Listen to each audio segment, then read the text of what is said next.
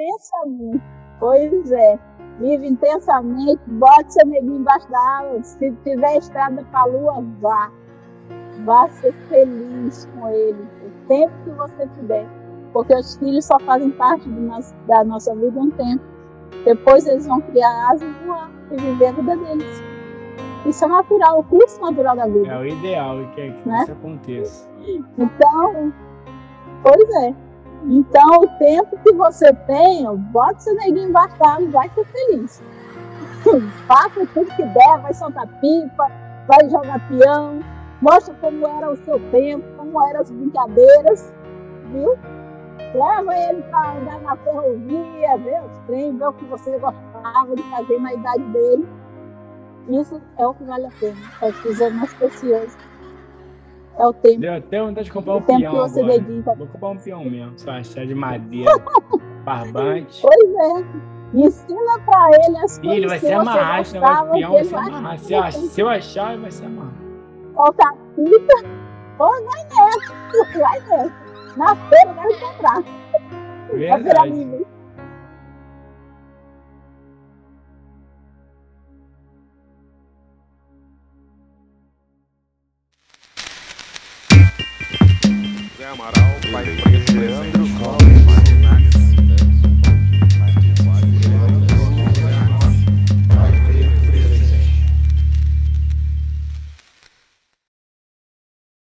Sejam muito bem-vindos ao podcast Pais Pretos. Eu sou o Lucas Maciel e vou acompanhar vocês nesse bate-papo muito bacana. E aí, hoje nosso quadro é Como Nascem Pais Pretos. Eu tô aqui com a minha camisa de time, com meu dread preso e a barba por fazer, com um fone na cabeça. E o fundo aqui da minha casa é uma parede verde que você pode escrever com giz. Bom, meu nome é Clara, moro em Natal, Rio Grande do Norte. Sou carioca, moro aqui já há mais de 20 anos. Eu estou com a blusa azul, assim, de alça e estampada, um short azul escuro, que eu gosto de, de ornamentar assim as cores combinando. O fundo aqui atrás, eu estou na minha cozinha, tem a parede branca e aqui atrás tem uma pia.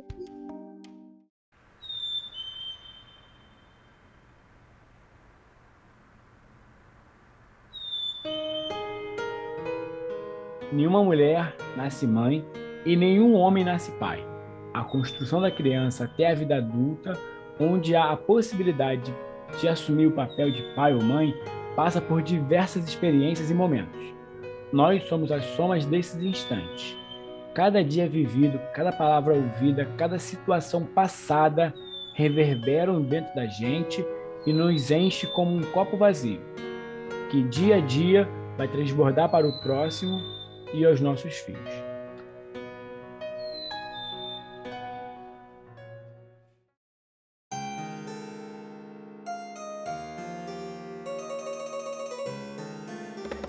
Cláudia Dandara, vamos lá então. Como foi a sua caminhada até a maternidade? E aí, como é que era você antes de ser mãe? Você carioca, tá morando aí no Rio Grande do Norte, pode falar um pouquinho é. disso? Bom, eu nasci no Rio, eu vim morar aqui aos 15 anos, né, que quando meus pais se separaram, e minha mãe é daqui, então ela veio para cá, trouxe os filhos, e o meu pai foi, voltou para a terra dele, São Luís do Maranhão, né, eu vim para cá com 15 anos, e eu quando eu vim pra cá, eu vim muito revoltada, porque eu não queria vir de jeito nenhum, deixei minhas amizades, minhas primas, minha família ficou lá, né? E eu vim muito revoltada. Você foi com a sua mãe ou com o seu pai? É, não, meu pai foi pra terra dele, que eles separaram, né? Foi pra São Luís Maranhão. Eu vim com minha mãe para o Rio Grande do Norte. E os, dois, e os dois moravam no Rio assim, ninguém era carioca. É, não, ele era maranhense, era natalense. Aí ele foi para lá, para casa da família dele, e ela foi para lá para casa de um tio dela, ambos para trabalhar, né, é, fazer uma vida, construir uma vida melhor, né. Então lá eles se, se conheceram, se casaram, construíram uma casa e fizeram três cariocas, né. E depois, depois de 16 anos se separaram. Nesse meio tempo a gente morou um ano aqui, morou um ano em São Luís do Maranhão, e depois voltamos para lá em 87, ficamos até 90. Foi o tempo que eles se separaram. E minha mãe veio para cá e eu vim com ela, né, meus irmãos. E meu pai foi para São Luís do Maranhão, voltei para São Luís do Maranhão. Então eu vim para cá muito adolescente revoltada, né, que eu não queria vir. Porque ficou minha amizade, minha vida, ficou tudo lá. E eu vim assim, eu vim assim mesmo, né? Aí chegou aqui, com, comecei a namorar com 15 anos, com alguém que realmente não devia, que não valia a pena. Depois tive outro namorado já para me livrar do primeiro, porque para ficar sozinho estava dando, que o outro estava me cercando, eu tinha que tomar uma atitude, foi essa que eu consegui na época. Então, depois é, a gente terminou, né? Depois de certo tempo a gente terminou. E eu conheci, depois fui para as praias, né? Que no Rio a gente ia muito pouco devido à distância, né?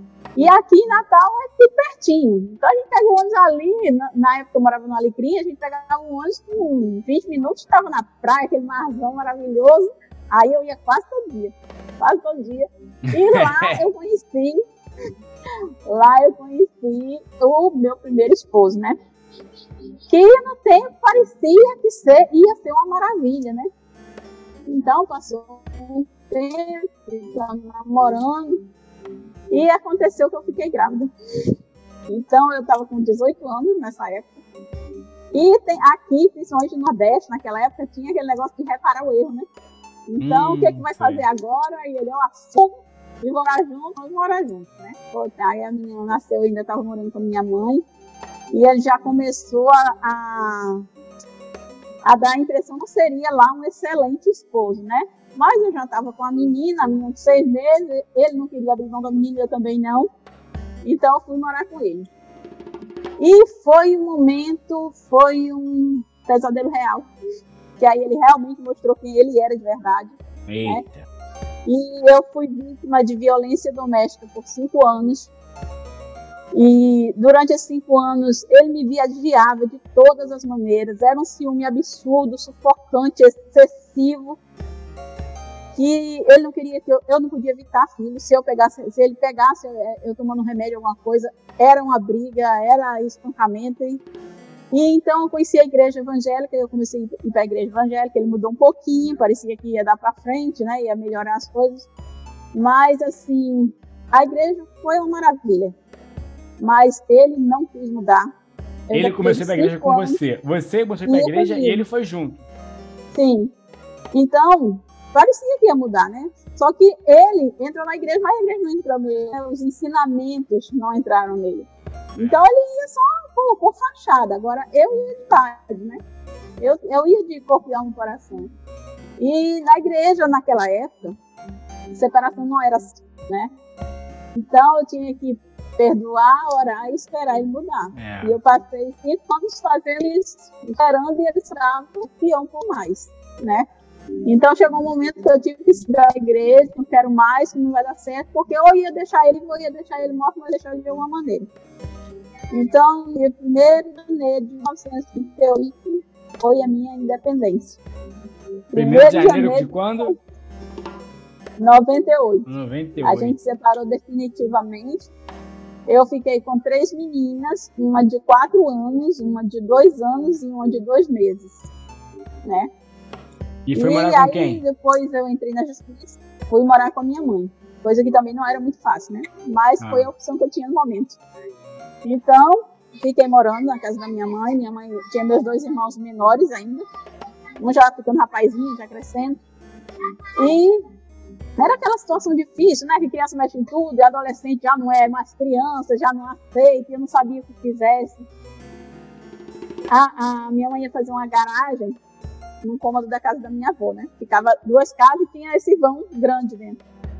Aí minha mãe foi fazer uma garagem. Aí, de alguma maneira, não deu certo a garagem. Então, o que eu fiz? Me enfiei lá, lá dentro com as três meninas. Só e vamos, e era, embora. Era eu, elas e a fé mais nada. Então os vizinhos me deu, um me deu prato, outro me deu caneca, outro me deu um sofá, outro me foi, deu. Foi na coletividade uma, uma também, então, né? Que serviu de mesa há muito tempo. O sofá era daqueles que abria, ficou minha cama, eu botei minhas filhas, armava uma rede, que aqui no Nordeste usa muito rede, né? Uhum. E, e construí, fui construindo assim, né? Então, é, as coisas foram começando a se é, caminhar né? E era livre, graças a Deus eu podia sair na rua, podia respirar, podia conversar com as pessoas, coisa que com ele eu não podia fazer. Né? Dá até pra ver a alegria Quando... na tua voz, assim, você agora, é. dá pra ver. então, assim, então eu fui, eu fui, morar com elas três no, no, no, cômodo lá, que ia ser garagem, mas não deu certo, porque tinha que ser meu. Então eu me enfiei lá com elas. E um me deu uma coisa, outro me deu outra coisa, outro me deu outra coisa. E eu fiquei lá com elas, né? Saiu a pensão dele, botei na justiça, que ele também não queria dar pensão. É. Então, graças a Deus, a minha fé me sustentou em pé mesmo, firme e forte, valeu muito a pena. A e minha aí, fé valeu muito a pena. Você, você acabou sendo mãe até jovem, 18 anos é jovem, que muita gente hoje 20, anos. Quando 26, eu fiquei separada, 25 anos não foi mãe ainda. Quando eu me separei, eu tinha 22 anos com elas três. Olha só. Olha lá. Então, aí você foi mãe muito jovem, assim, né? Porque hoje em dia tem gente com 26, 25, 30 anos que não foi mãe ainda. A minha, minha filha tem 28 e ainda não quer. É, e aí, como é que você hoje em dia consegue enxergar essa individualidade entre você ser mãe e você, você consegue separar? Hoje em dia, você é mãe, você é mulher, independente, assim, separado, ou é tudo misturado? O que, que você enxerga disso? Olha, sinceramente, eu não. Depois que eu fui mãe, eu não consegui mais ser só eu. Não consegui mais. Porque sempre tudo em primeiro lugar, as minhas crianças estavam em primeiro lugar, sempre. E se tivesse algum lugar, a minha vida social ficou resumida, muito. Porque eu só entrava no lugar que elas pudessem entrar. Se fosse um lugar que não podia levar criança, eu não ia. E assim foi a minha vida inteira. Se for aquele casamento que a mulher fala assim, ó, não pode vir criança. Então eu já não ia. automaticamente, automaticamente eu já não ia. Aqui, aqui em Natal, as pessoas são muito por forró, né? Eu nunca, nunca fui muito disso, porque forró também na minha praia. Ah, forró é bom, forró é bom. Eu não, assim, não é, foi a minha cultura, né? Que no Rio se usa mais pagode, funk, foi isso que eu fui acostumada. Uhum. Então, aqui é mais como se fosse festa junina o ano inteiro, né? Então, assim, eu nunca foi muito minha praia. Aqui a diversão é ir pro forró. E eu não gosto do forró. Não sou regada. Agora, ó, ó, vamos, a gente vai ter que depois um dia voltar e falar sobre isso aí. Porque como é que esse povo sobreviveu ao Covid? Porque no forró, gente. Ah, foi surpreendido. né? Ó, agora eu vou, já vou botar que eu vou ter que ir pro Rio Grande do Norte. Eu quero, eu quero forró. Ah, Pois aqui tem a granel. Toda semana o pessoal aqui, tem gente que vai na sexta e só volta na segunda. Aí, sim, então, é, continuando, né? A minha, a minha trajetória. Quando, depois eu fui, fui morar lá com elas, né? E depois é, meu avô faleceu, a casa ficou grande, né? Demais. Aí ganhei mais dois quartos, dois, dois uhum. cômodos, né? Aí ficou minha casinha, sala, quarto, banheiro, graças a Deus. E foi passando o tempo, eu só comecei a trabalhar de carteira assinada é, aos 30 anos de idade. Durante esse tempo eu fazia uma faxina, eu fazia um, um conserto de roupa que eu costuro, é, fazia alguma coisa, trabalhava em casa de família, meu período, vendia bijuteria na praia, porque para não me ausentar muito tempo, né? Eu não podia assim, passar o dia todo fora. Então eu fazia o que dava, como desse, e saía o que dava, né? E é. mais a atenção delas que tu... saiu. Você foi aquela frase que é, é, a preta guerreira, né? Foi guerreira pra cacete. É, né? ainda, é, ainda é, na verdade, né? Mas... Tem que ser, né? Tem que ser. Então, assim, depois, quando elas ficaram maiorzinhas, eu consegui vaga numa escola que elas passavam o dia todo. Ah, aí foi uma bênção do céu. e para para completar, eu consegui também um emprego de carteira assinada, né? Olha, só tá vendo aí, Porque tudo aí, no seu tempo. Elas passavam o dia na escola e eu trabalhava. Ah, foi um, dia, um tempo perfeito. Maravilha. E aí, como é, como é que você enxerga hoje, assim, de tudo que você aprendeu, de tudo que você passou, como é que você consegue passar para elas o seu conhecimento? Como é que é o teu tipo de educação para elas, né? Que, em resumo, do que que seu copo tá cheio, que tá transbordando para as meninas? Superação. É, nada é impossível. Nada é impossível porque no tempo, quando eu fiquei com elas três pequenas, para completar, o pai delas ainda vendeu a casa. Me deixou desamparada com elas três, né? E seria talvez até uma renda para me ajudar na criação delas, que eu não tive, porque ele vendeu a casa escondido. Então, assim, depois disso, eu me separei. Depois de seis anos, conheci alguém que eu pensei que daria certo. Que era uma pessoa mais, mais experiente que eu. Então, então vou tentar com esse cidadão, que ele é mais velho, pode ser que dê certo, né? Tentei. Resultado, mais um filho para criar sozinho. Depois Ai, de três Jesus. anos de convivência, foi, depois de três anos de convivência, Ai, a gente se separou e eu fiquei grávida.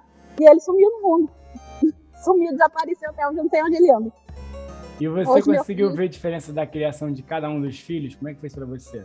Tipo, tipo assim, criei um dessa forma, outro de uma forma. Não, não nesse tema. Assim, porque até o tempo mudou também, né? Quando ele nasceu, a mais nova tinha 10 anos. Uhum. Então, é, a geração já começa a mudar, a convivência começa a mudar. Veio o advento da internet também, né?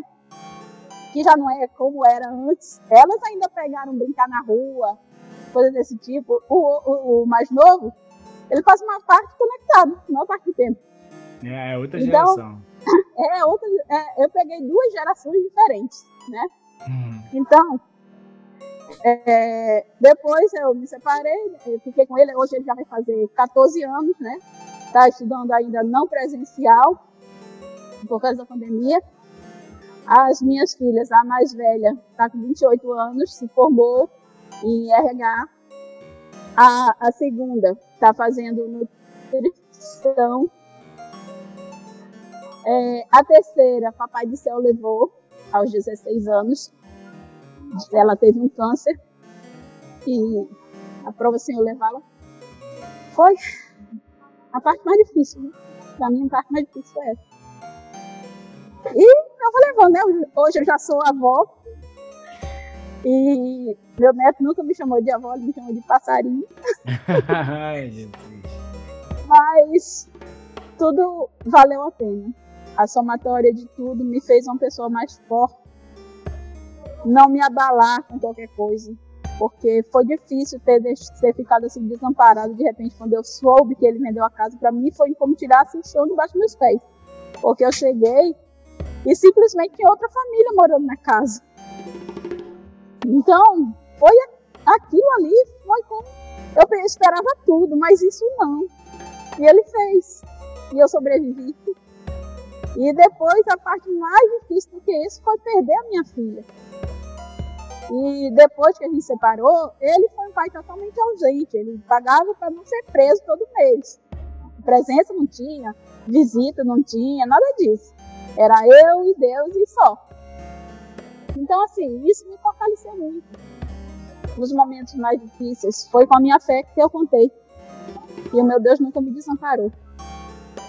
Olha, eu fiquei aqui até sem palavras fazer outras perguntas, porque eu, eu pergunto tudo, cara. É realmente é robusto. Fique à vontade, história, pode né? perguntar. Não, eu, eu fico assim até meio. Porque é, é muito reflexivo, na verdade. A gente começa a olhar para tudo ao redor, começa a entender, começa a ver. Não é que assim cada um não tem uma dor, cada um tem suas dificuldades, mas é. também é entender qual é o limite que você está disposto a alcançar, né? Então, assim, tem aquela. Eu adoro filme, eu amo, eu amo falar que amo filme. Então, tem a frase, tem um filme do Rock Balboa, que aí ele fala assim: é, a vida, né? Não é o quanto você pode bater, mas o quanto você aguenta apanhar. Se você é aguentar verdade. apanhar sem e cair, essa é a verdadeira resistência da vida problema não é cair, é levantar e continuar. É. Né? Porque você bater é mais fácil, você, você bater é diferente. Agora, você aguentar a pancada, não é qualquer um que aguenta. É.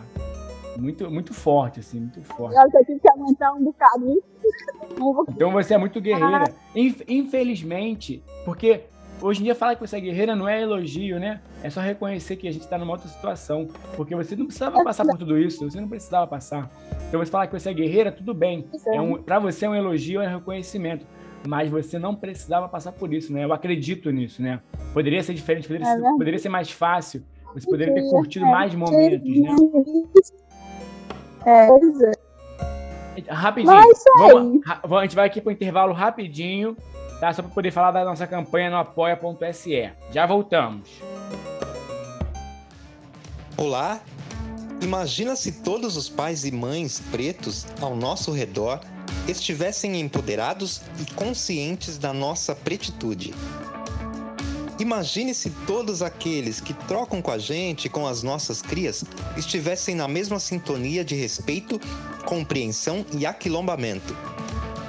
Pois é, você sabia que pode nos ajudar a aumentar essa bolha cada vez mais? Sim! Colabore conosco no apoia.se barra podcast Pais Pretos com o valor de um cafezinho por mês, que já será cobrado diretamente na sua fatura do cartão de crédito. Você ajuda a gente a chegar a mais famílias e aumentar o nosso quilombo.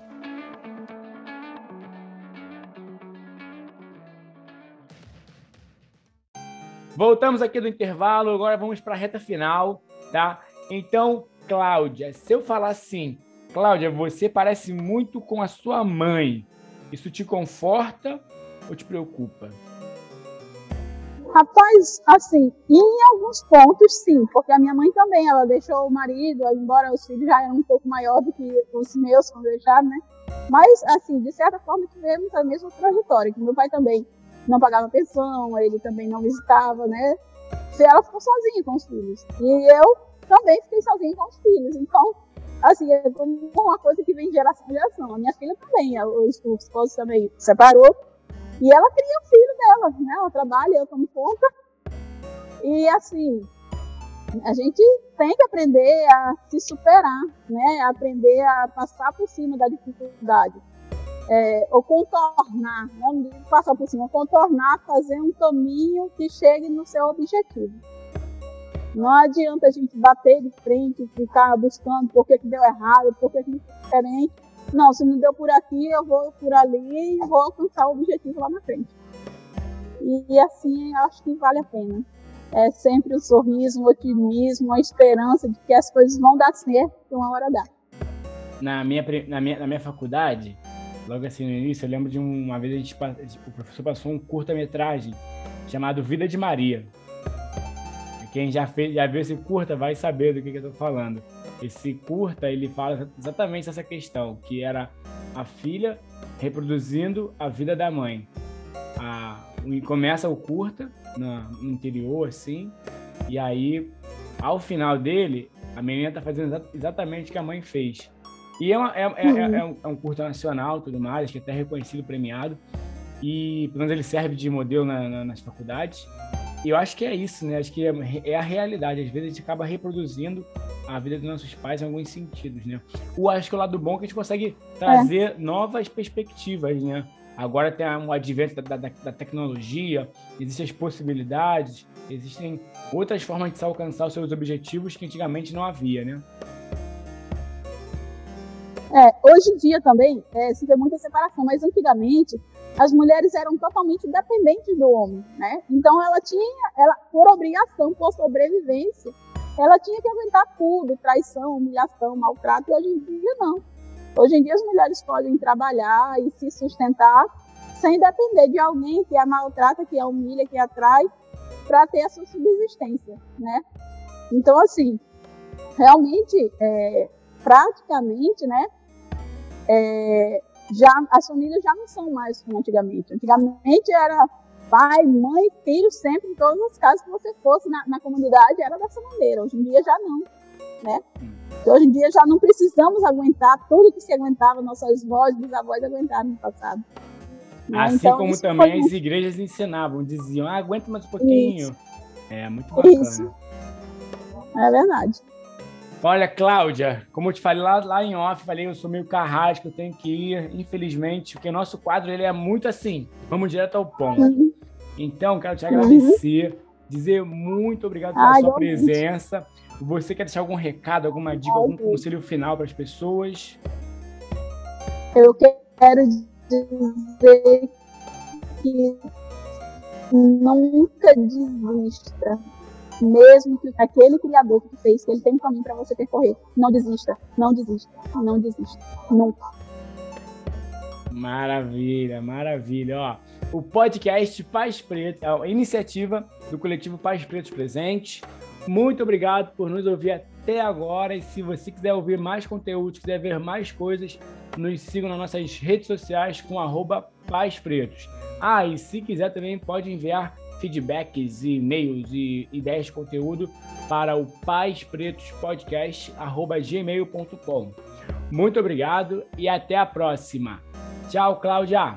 Até a próxima. Tchau. Valeu. vai, vai. É um prazer participar.